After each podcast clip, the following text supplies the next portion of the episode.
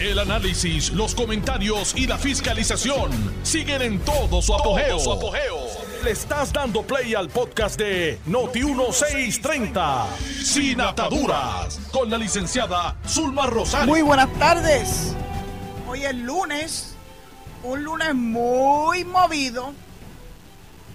13 de noviembre del año 2023. Y esta es su amiga Zulma R. Rosario Vega en Sin Ataduras por Noti1, la mejor estación de Puerto Rico y primera fiscalizando. ¡Wow! ¡Qué clase de fin de semana! A veces uno se sorprende con todas las noticias que surgen. A veces está todo tranquilo y de momento todo se enciende. Y eso fue lo que ocurrió este fin de semana.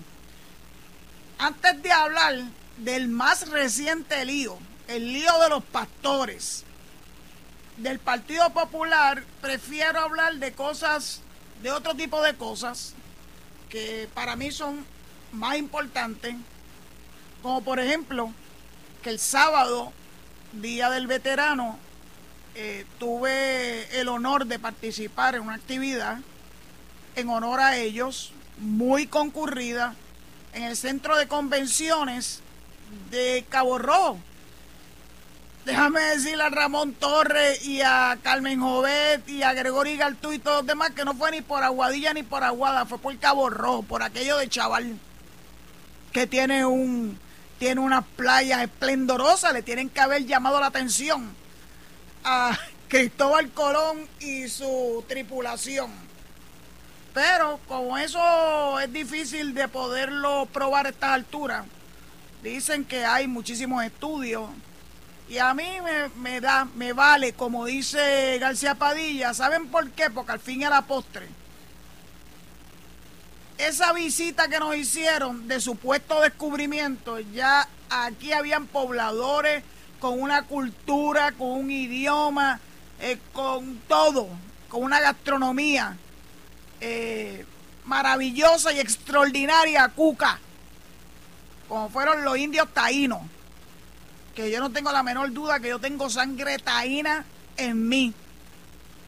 Lo probaré más adelante con pruebas de ADN, pero es cuestión de cómo uno se siente. Así que, pues, Colón pudo haber venido por donde le diera la realísima gana. Yo estoy segura que las playas de Cabo Rojo lo tienen a haber cautivado. Pues son las más lindas de Puerto Rico, no importa lo que pueda decir cualquiera. Mayagüez no tiene playas bonitas, Carmen. Mayagüez tiene un litoral. Pero playas bonitas no tiene. Aguada tampoco, bueno, el pico de piedra, más o menos, perdóname, Che, al Che Pérez, que es de allí. Aguadilla, bueno, Crash Bowl, etcétera, pero como las de Cabo Rojo, ninguna. Just in case. Dicho eso, eh, de verdad quiero volver otra vez a la actividad de los veteranos el sábado en el Centro de Convenciones de Cabo Rojo. La amenizó la banda de la Guardia Nacional, una banda que era un cantito de la orquesta, que es el Army Band número 248 de la Guardia Nacional de Puerto Rico. Y para nuestra sorpresa, al final de la, de la actividad, se unió a la banda el brigadier general Miguel Méndez, actual ayudante general de la Guardia Nacional, que, oiga, salsea mucho, se votó, se votó cantando. Gracias por esa oportunidad. Eh, la el uso de la trompeta para hacer el TAPS en honor a los fallecidos, a los Missing in Action, a los Prisoners of Wars, eh, siempre me arranca lágrimas. No lo puedo evitar, no lo puedo evitar. Así que hubo de todo, una actividad muy bella, hubo un, un veterano de, de Regimiento 65 de Infantería la guerra de Corea, un veterano de ciento y pico de años.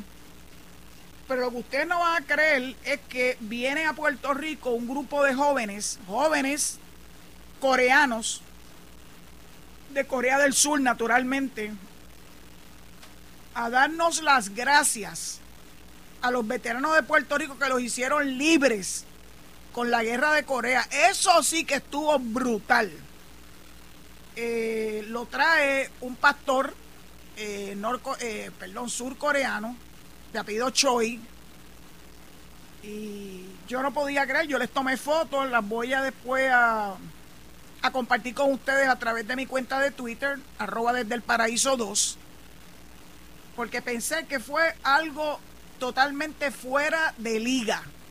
Que venga un grupo de surcoreanos a darle las gracias a los veteranos de Puerto Rico que los liberaron de las garras del comunismo. Yo creo que difícil poder hacer algo más emblemático. A mí me arrancó, me arrancó lágrimas. Yo lloro mucho, by the way. Yo soy bien llorona.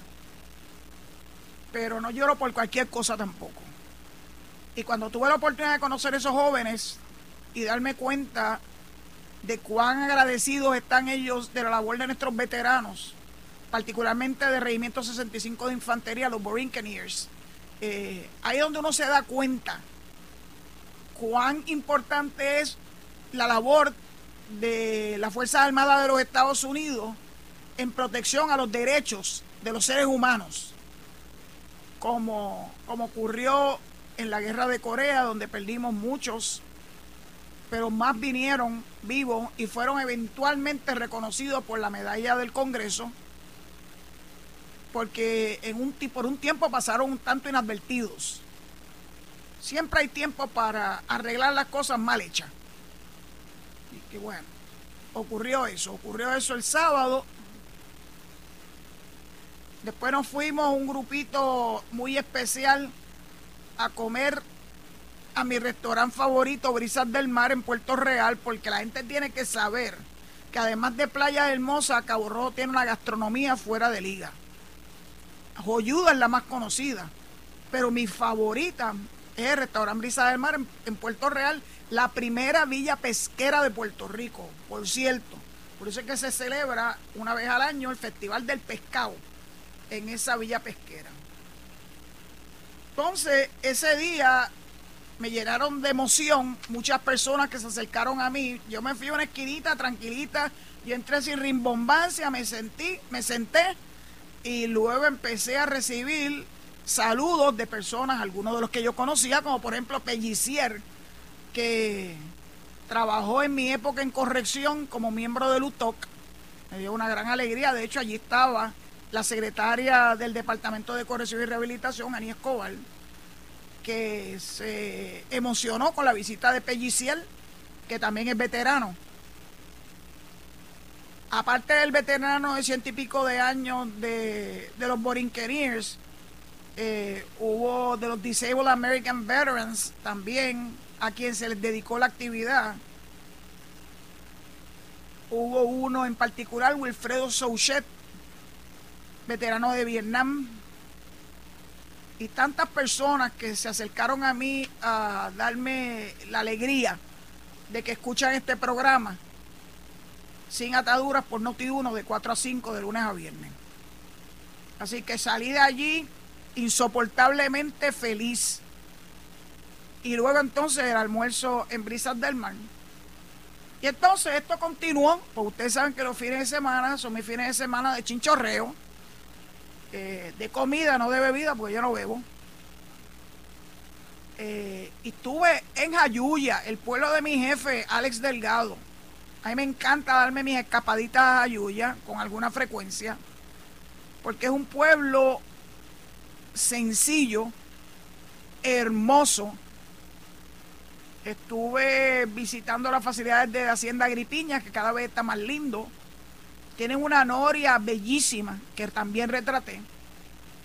Y luego, eh, naturalmente, había que ir a la piedra escrita Claro que yo no me tiro por la piedra escrita, ni pensarlo, pero siempre esa área hermosa donde discurre un río caudaloso, que es que le da entonces esa agua que tanto le gusta a la gente, nadar en ella, en la piedra escrita en Jayuya. Visité la hacienda San Pedro, pero también visité mi favorito of all times. Se llama Café Nativo, de mi amigo Jean-Pierre Giuliani. Tuve la oportunidad de sentarme y hablar un buen rato con él y conocer más a profundidad la historia de esa finca de café y de otros frutos menores como por ejemplo plátanos, unos plátanos brutales que agradezco mucho que tuviera la gentileza de, obsequiarme con un racimo de plátano que prácticamente yo no podía cargarlo de lo pesado. Pero allí, eh, pues me enteré que las cabañas que tiene eh, están también adscritas a los programas de Airbnb.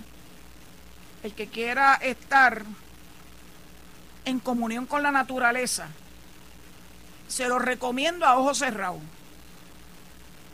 Café nativo. Y resulta que el papá de Giuliani, ellos son nativos de Yauco, donde hay un grupo sustancialísimo de corsos, que es donde viene ese apellido, Giuliani. Pues su papá, de ciento y pico de años, que falleciera no hace tanto tiempo, tuvo la oportunidad de recibir en su, en su residencia, a modo de sorpresa, y guiando el carrito que utiliza Café Nativo para ir y buscar a las personas que lo visitan a sus facilidades. Recibió la visita sorpresa de nuestra comisionada residente hace un tiempito atrás. Me enseñaron la foto, los videos, la emoción de Giuliani Senior de recibir esa visita. Así que de verdad que la, la conversación con Jean-Pierre fue un, una maravilla. Ese café es exquisito, es la palabra. Y pude tomarme mi tacita de café capuchino, que es la forma que a mí más me gusta. Lo prepararon de forma perfecta, como me gusta a mí, con leche de avena, sin azúcar y con un poco de whipped y canela. Y también me comí, ¿saben qué? Unos waffles de calabaza que hace un emprendedor puertorriqueño en Isabela. Qué cosa tan rica. Así que salimos de allí, eh, pimpas, eh, con una gran energía para seguir nuestra, nuestra aventura ayuyana. Vimos los tres Picachos y pudimos compartir con la naturaleza que es verdaderamente hermosa y que llena uno de energía. Puerto Rico, Puerto Rico verdaderamente es un, un lugar fuera de liga. Y yo quisiera que más personas se dieran a la tarea de visitar. Ahora que hay un programa muy especial, ¿verdad?, de la compañía de turismo, alentando el turismo interno, utilizando nuestros paradores, y la Hacienda Gripiña es un parador bello, con todas las facilidades que pueda tener cualquier hotel, pero ah, algo que no tienen todos los hoteles, que es naturaleza. Naturaleza genuina. Así que el domingo fue un día maravilloso hasta que puse el radio de camino de regreso porque ya nos había cogido la noche y ya esas curvas de Jayuya, pues hay que saberlas, que saberlas abordar. Así que había que poner el radio y enterarme de una noticia que me sorprendió. Pero lo que le estaban dando énfasis era a la bota que le dieron a Ronnie Jarabo. Y yo decía, pero ¿y por qué? Bueno, pues finalmente me enteré. Acuérdense que lo estoy oyendo de camino de regreso a través de la curva de Jayuya y finalmente por la carretera 10, maravillosa obra de Pedro Rosselló que te da una ruta de fácil acceso de, adjuntas hasta Ponce. Y allí fue donde pude escuchar bien qué era lo que había ocurrido. Bueno, pues resulta que Ronnie Jarabo, a quien distingo y le voy a decir por qué, había estado en la actividad de erradicación de su reelección a la reelección de el amigo Miguel Romero como alcalde de San Juan. Y Ronnie fue allí a apoyarlo de forma muy valiente y dio unas palabras importantes en esa actividad, dijo unas palabras importantes, dice, lo recoge de todos los periódicos que he leído hoy para poder entender bien y empatar bien una cosa con otra de qué fue lo que ocurrió como consecuencia de la presencia de Ronnie Jarabo en la actividad de Miguel Romero, pues finalmente conseguí que el vocero y allí esa Díaz Rolón, en la página 6 y 7, recogieran qué fue lo que ocurrió y qué fue lo que le dio el yello a Jesús Manuel Ortiz. Dice Ronnie en esa actividad Se lo leo al verbatim, tal como lo recogió la periodista. Estoy aquí para respaldar a un gran alcalde de San Juan.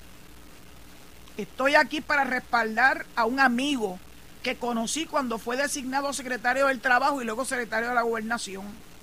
Mi compañero de tantos programas de radio y televisión. El hombre que rescató la abandonada ciudad de San Juan. Palabra con luz creo en su inteligencia, en su visión, en su conciencia social. A Miguel Romero San Juan lo necesita, dijo Ronnie Arabo. Eso encandiló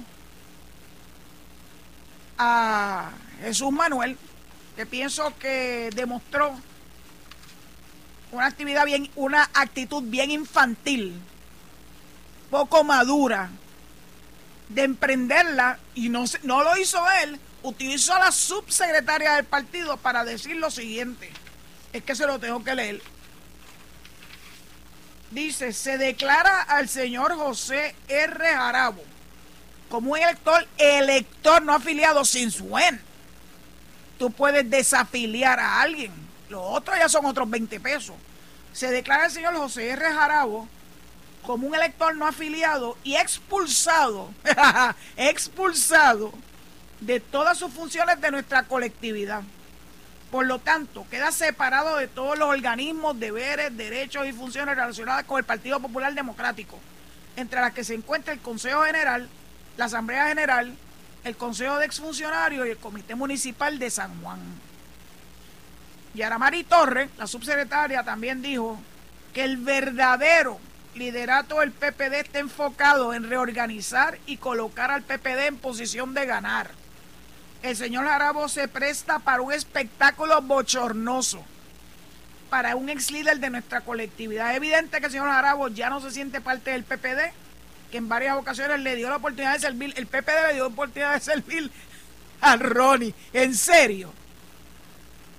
Ronnie compartió con ese partido por muchos años, muchas décadas, tuvo las posiciones más altas dentro del Partido Popular, fue presidente de la Cámara y es allí donde yo lo conozco, porque a mí me tocó participar en el comité de transición en la Cámara de Representantes cuando en el año 1992 el PNP gana las elecciones y la amiga Cucuza Hernández eh, es la persona que ah, fue elegida por la mayoría de la Cámara como presidenta y aunque en este momento todavía no estaba en funciones, porque eso no ocurre a enero del siguiente año, ¿verdad? Eh, sería en enero del 1993, ella me pidió que yo participara en las reuniones de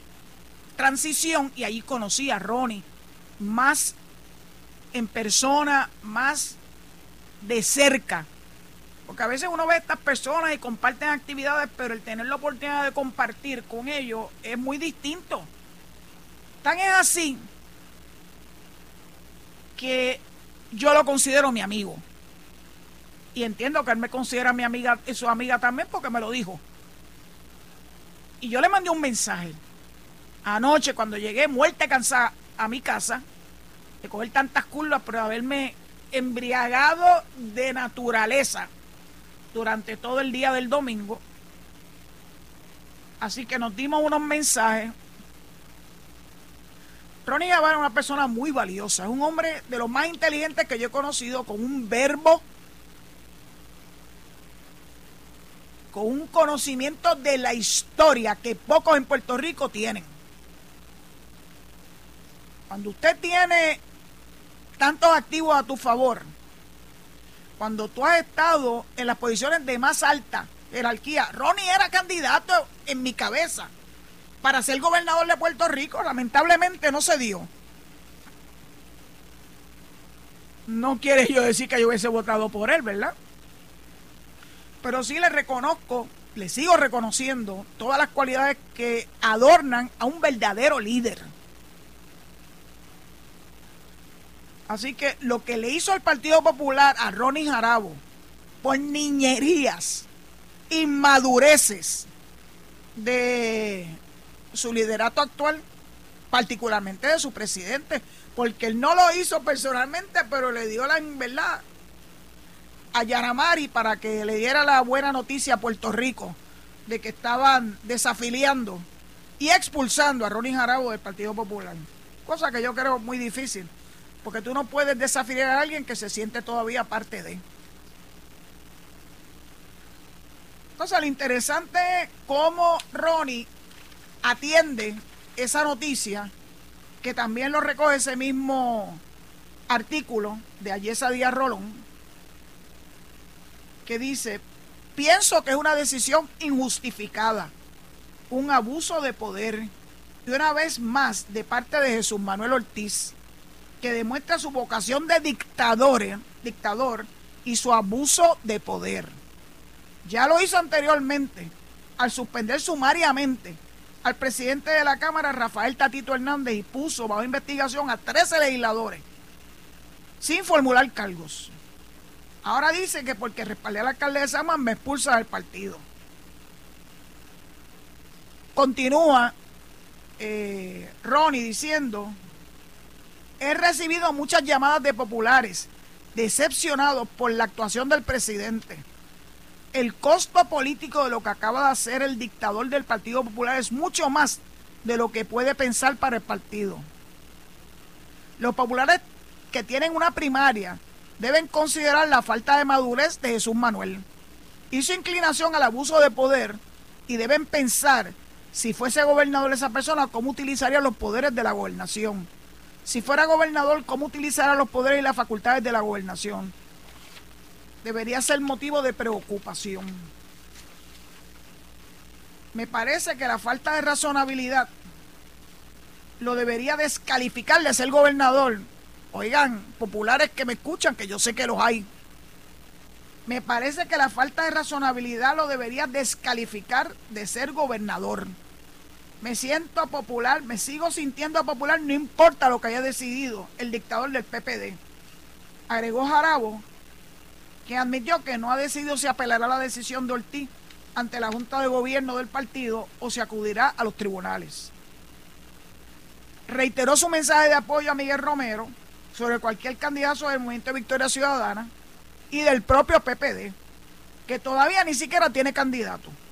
San Juan se merece a Romero, si le molestó que lo dijera, fui valiente y no lo escondí. De verdad que esto que ocurrió en el día de ayer fue algo que a mí me tomó, yo creo que a todo Puerto Rico lo tomó por sorpresa. No es infrecuente que en época eleccionaria personas de distintos partidos le den su su apoyo a candidatos que no sean del DEL. Ocurre en uno de los sitios que más ocurre en Bayamón. A Ramón Luis, tanto al padre como al hijo, lo elegían eh, personas de todos los partidos políticos. Eso no es ningún pecado. Pero Jesús Manuel no sabe bregar con esa situación. Y es una lástima, porque eso lo que apunta a que no tiene lo que se necesita para ser presidente de ese partido y mucho menos gobernador de Puerto Rico. Dicho eso, pues le entrego el micrófono a mi amigo el zombie, ya llegó esa hora, y después de la pausa, pues continuaré compartiendo con ustedes tantas cosas que han salido publicadas en estos últimos días y particularmente en el día de hoy. Hasta entonces. Estás escuchando el podcast de Sin Atadura. Sin Atadura. Con la licenciada Zulma Rosario. Por Noti1630. De verdad que las noticias de este fin de semana que recoge los periódicos de, hoy lunes, 13 eh, de noviembre del 2023, eh, son una. Son una cantera de barbaridades que siguen ocurriendo a nuestro alrededor pero no con la ciencia y paciencia que algunos quisieran pasar por debajo del radar y que no ocurriera nada. O ahora les voy a hablar de los nombramientos y el proceso de confirmación de la secretaria de Educación y la secretaria de la Familia. Entonces, en el vocero de hoy, Pedro Menéndez Sanabria, el periodista, entrevista a José Luis Dalmau, que ya se achicopaló y decidió que no va para la gobernación, que se va a quedar tranquilito en el Senado. Más le vale porque se va a quedar sin la soga y sin la crava. Que, se lo diga Aníbal José Torres. Dice que sea el pleno el que decide, el titular.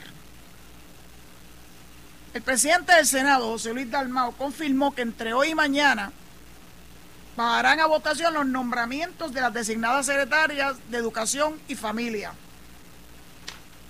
La legislatura tiene hasta las 12 de la medianoche del martes,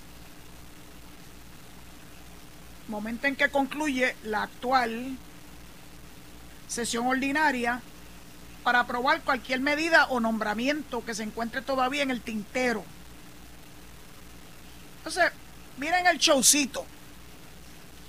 Ahora, ahora la excusa, la semana pasada yo le leí toda una gama de excusas que eran tan absurdas como por ejemplo que la Secretaría de Educación eh, tuviera que trabajar la baja en la población o hasta la inteligencia artificial. ¿Se acuerdan que se los leí? Yo no me lo inventé, yo se los leí directamente de un artículo de periódico que había entrevistado a dirigentes senatoriales del Partido Popular sobre por qué tenían reservas con la designación o más bien con la confirmación de la Secretaría de Educación. Entonces ahora se mejoraron, mejoraron los, los argumentos. Mandaron unos nuevos, en este caso María Lee González, precisamente la hija del alcalde de Ayuya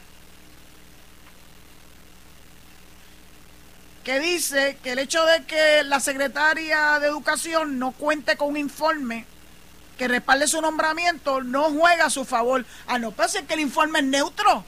Eso no lo dijo José Luis Dalmau y lo reiteró en una llamada telefónica a Noti1.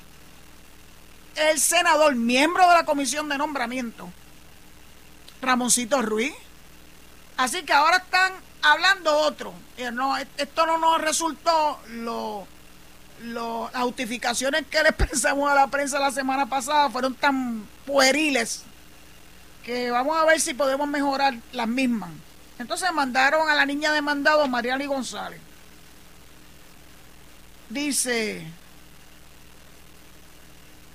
Mariali, desconozco si el caucus popular va a tomar una determinación sobre el nombramiento. ¿En serio? Ya, claro que lo saben. Si tú formas parte de ese caucus o te vas a hacer la chiva loca. Ella queda a la merced de cada voto. Ay, Dios mío. Es como si estuviera rodeada de arpías y de pirañas y que solamente el voto de conciencia, presumo que está hablando ella, de cada uno de los miembros del Senado de Puerto Rico, es la que la va a salvar. Los senadores, dice Dalmao, ahora vuelve a Dalmao, no firmaron ni a favor ni en contra, sino todo lo contrario. Vuelve y me recuerdo a Jaime Pérez yo, no tengo nada malo que decir de ella, pero tampoco tengo nada bueno. Ah, y eso parece que es un argumento bastante común entre el liderato popular. Eh, Dalmau dice que el nombramiento se va a atender antes de que finalice la sesión. La sesión termina mañana. En cuanto a la designación de Cieny Rodríguez como secretaria de la familia, hubo un informe positivo de la comisión de nombramiento, pero, ¡ay, Dalmao! You're great. Advirtió que eso no quiere decir que tenga todos los votos en el hemiciclo. Así que ahora es en el hemiciclo donde se va a resolver todo. Pues claro, como siempre en el hemiciclo que se votan estas medidas, no es en cuartos oscuros. Entonces hay algo interesante en esta noticia que dice, yo nunca mezclo un nombramiento con otro. Al ser cuestionado sobre existen negociaciones de última hora para condicionar, ¿se acuerdan? El secuestro a Lolari Selhammer, a condicionarlo de última hora la aprobación de una ambas funcionarias, o sea, la de la Fiscalía de Educación, a una posible designación por parte del Ejecutivo la presidencia de la Comisión Estatal de Elecciones. ¿Me van entendiendo? Esto es un juego. No les importa a los niños que se que necesitan la estabilidad de un sistema de educación con una secretaria en propiedad, al igual que el Departamento de la Familia. Se le exige al Departamento de la Familia el Departamento de Educación, pero no son quienes, que no sea por argumentos baladíes, de acabar de aprobar ya esos dos nombramientos de personas muy capacitadas. Pues la fortaleza se expresó a través de su secretaria de prensa y dijo que confía en que los miembros del Senado harán una evaluación justa y basada en los méritos de las dos secretarias y que ambas sean confirmadas. Bueno, yo en la justicia de estas personas no creo. Son unos politiqueros algo a cambio de algo. Ah, bueno, pues yo te, lo que me estoy imaginando, ¿verdad? No, hay que ser muy brillante para darse cuenta de por dónde van estos tiros. Bueno, yo te apruebo a la una o a la otra siempre y cuando tú me des un puesto dentro de los dos que van a estar disponibles en la Comisión Estatal de Elecciones, en la presidencia o presidencia alterna. Pueblo de Puerto Rico, yo no me invento esto que le estoy diciendo. Le estoy leyendo de la misma prensa que le hace estas preguntas, gracias a Dios que le hace las preguntas y obtiene las contestaciones de ellos. ¿A qué es lo que está pasando con los nombramientos tanto de la doctora Yanira Raíces como de Siri Rodríguez Troche? Excusas, excusas y más excusas. No se atreven. Son unos politiqueros. Y después se atreven a decir, no sé con qué fuerza moral, que esos departamentos, particularmente de, educación, no puede estar sujetos a los vaivenes políticos. Bueno, yo creo que las acciones hablan más que todas esas palabras, tanto de José Luis Dalmau como de Mariali González. Se les ve la costura.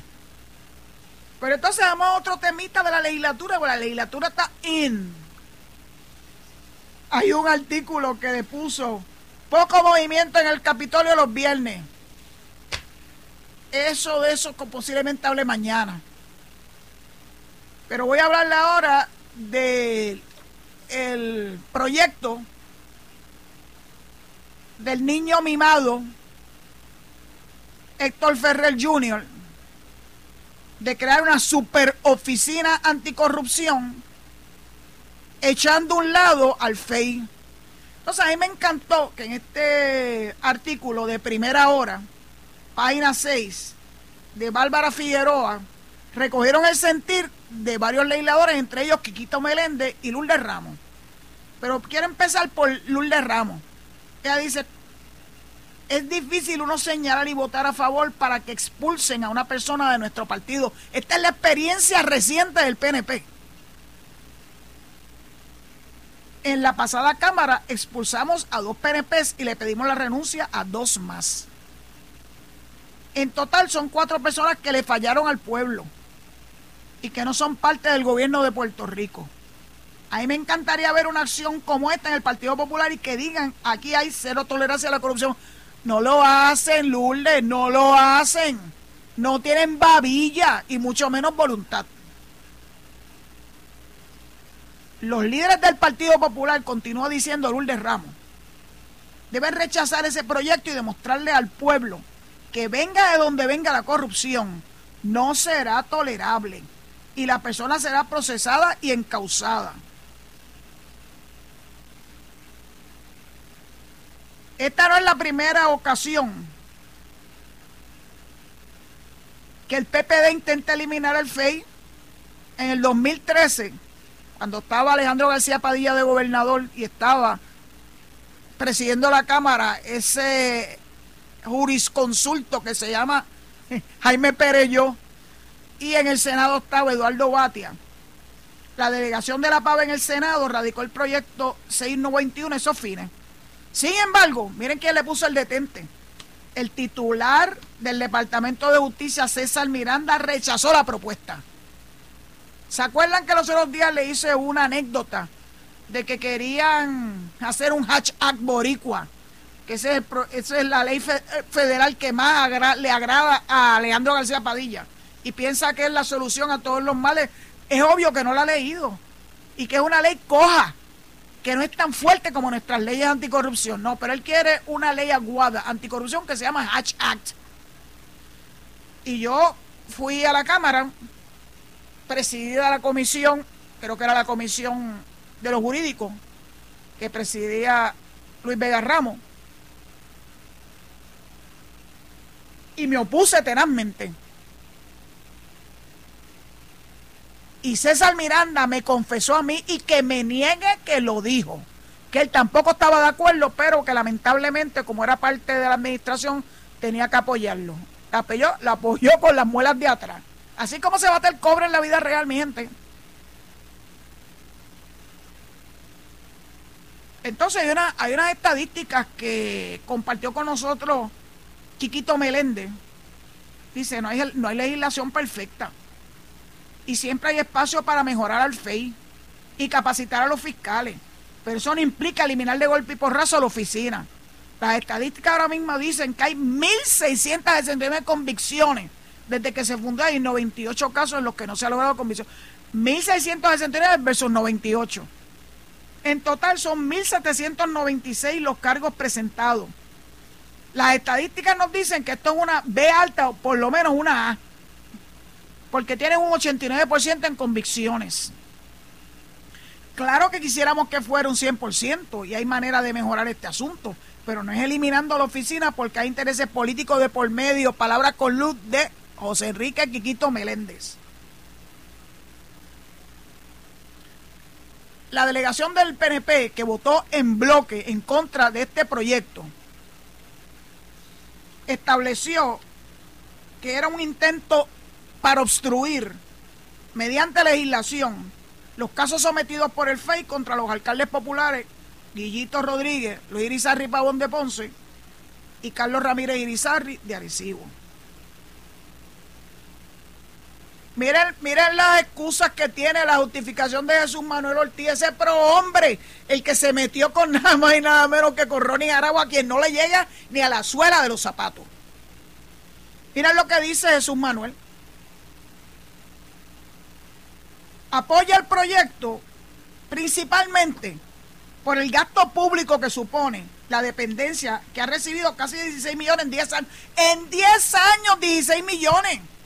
Eso es 1.6 millones al año para correr una oficina, para contratar fiscales. Jesús Manuel. En serio.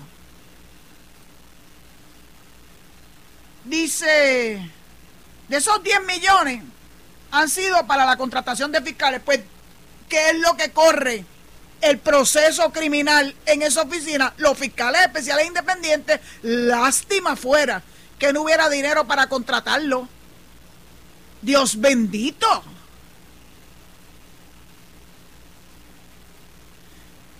El gasto del gobierno, este, este, este es el gran final de sus expresiones. El gasto del gobierno es más alto el dinero que se recuperó, el FEI no está ahí para recuperar dinero, el FEI está ahí para combatir la corrupción, no para recuperar dinero. Ah, bueno, si como consecuencia de la sentencia hay restitución, mejor. Si hay multas impuestas, también. Pero eso no es la función, la función es procesar y que no se imponen los actos de corrupción en el servicio público. De verdad que están picando fuera el hoyo esta gente. Pero ¿por qué no me sorprende? A ellos se dedican. Yo creo que lo más, lo más evidente fue lo que le hicieron a Ronnie Jarabo en el día de ayer. Vaya, vaya, vaya. Miren qué clase de generales tiene el Partido Popular en las posiciones de liderato. Vergüenza me da, vergüenza ajena naturalmente porque yo no tengo nada que ver con ese partido. Entonces, vamos a hablar de algo positivo. Apareció una campana que estuvo en la en lo que hoy es un museo Portacelli en San Germán. La semana, este fin de semana que viene, se va a celebrar la campechada por primera vez fuera de verdad de, el área metropolitana. Hay vida acá en el oeste, by the way. Y esa campana tiene una historia quiero compartírsela a ustedes como me lo, me lo compartió el municipio de San Germán. Dice, fue sorpresivo hallazgo histórico, apareció enterrada la tan buscada icónica campana del convento Portacelli. Haber estado desaparecida por siglos, zombie, ya voy, déjame terminar esto mío. Finalmente apareció enterrada la tan buscada icónica campana que atrajo a los corsarios del histórico convento Portacelli ubicado en el pleno corazón de la ciudad de San Germán. Fue rescatada de las propias entrañas de la tierra San Germeña producto de las intensas y fuertes lluvias que arroparon la zona suroeste los pasados meses. Es un tremendo hallazgo y va a ser expuesta para que todos las podamos ir a, a ver. Es una actividad este jueves 16 de noviembre en la Casa de Estudio y Museo de Arte Alfredo Ramírez de Arellano, en la calle Luisita Ramírez de Arellano de Ferré. Dicho eso, pues le entrego ahora sí el micrófono a mi amigo el zombie, deseando que mañana podamos escucharnos a las 4 de la tarde a través de este programa por Noti1 y que se mantengan en sintonía para escuchar a Luis Enrique Falú, a Enrique Quique Cruz y a Noti1 en la noche que siempre tienen noticias importantes que quieren compartir con nuestro público. Será hasta mañana si Dios lo permite. Cuídense mucho. Esto fue el podcast de Noti1630, sin ataduras, con la licenciada Zulma Rosario. Dale play a tu podcast favorito a través de Apple Podcasts, Spotify, Google Podcasts, Stitcher y notiuno.com.